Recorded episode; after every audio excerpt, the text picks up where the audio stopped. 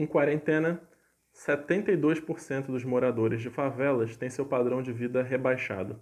Pesquisa inédita aponta que nessa população, 13,6 milhões, 32%, terão dificuldade para comprar comida. Notícia publicada na Folha de São Paulo.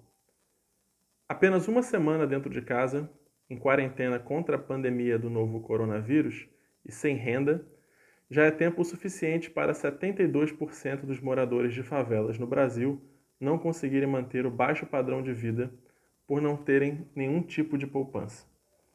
Nessa população, formada por 13,6 milhões de pessoas, 32%, ou quase um em cada três, terão dificuldades na compra de itens básicos de sobrevivência, como alimentos. Os dados fazem parte de uma pesquisa inédita do Data Favela, investigou o impacto da pandemia nas comunidades pobres e precárias do país. São pessoas como a diarista Alda Pereira, de 56 anos, moradora da favela de Heliópolis, na zona sul de São Paulo, que desde essa segunda-feira começou a sentir o efeito da crise causada pelo coronavírus. Na noite de domingo, ela recebeu a notícia de que estava dispensada da única casa em que fazia faxina, o que lhe rendia 800 reais por mês. Foi um baque, ela diz. Fui demitida pelo Zap. Fácil, né? E diz ela que não conta com nenhum tipo de rede de proteção social do Estado. Essa notícia mostrou pra gente, na realidade, uma pessoa, né, Alda, que é a realidade também de muitos brasileiros e que vão ficar sem renda, seja pelo corte, né, interrupção dos serviços que realizam durante esse momento de isolamento, seja pela demissão, que foi o caso dela também.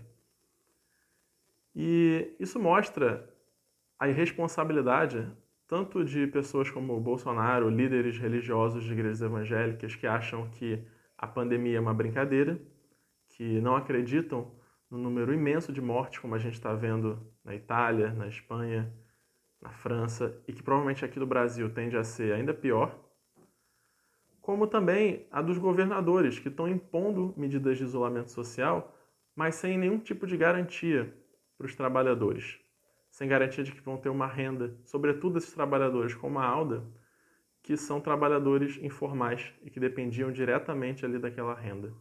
É bom lembrar que Paulo Guedes, ministro da Economia do Bolsonaro, já falou que os pobres são pobres porque não sabem poupar, não sabem administrar os seus recursos.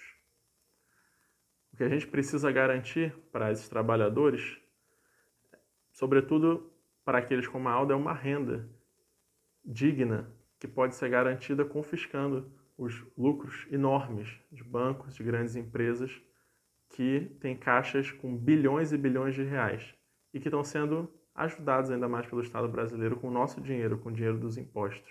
Em vez de tirarmos delas os lucros nesse momento para ajudar a população que mais precisa, a gente está dando mais dinheiro.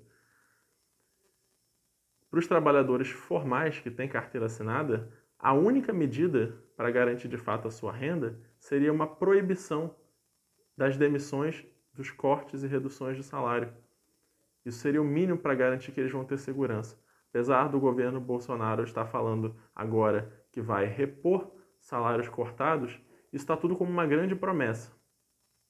E a única medida realmente manter empregos, manter a dignidade da vida dessas pessoas durante a quarentena, que é para salvar as suas vidas e a vida da nossa população, seria de fato proibir essas demissões e, além disso, também cancelar a cobrança enquanto durar aí essa pandemia, as medidas de isolamento social e os efeitos dessa crise, cancelar as contas essenciais de água, luz, gás e também os aluguéis, que comem uma parcela imensa da renda do povo trabalhador.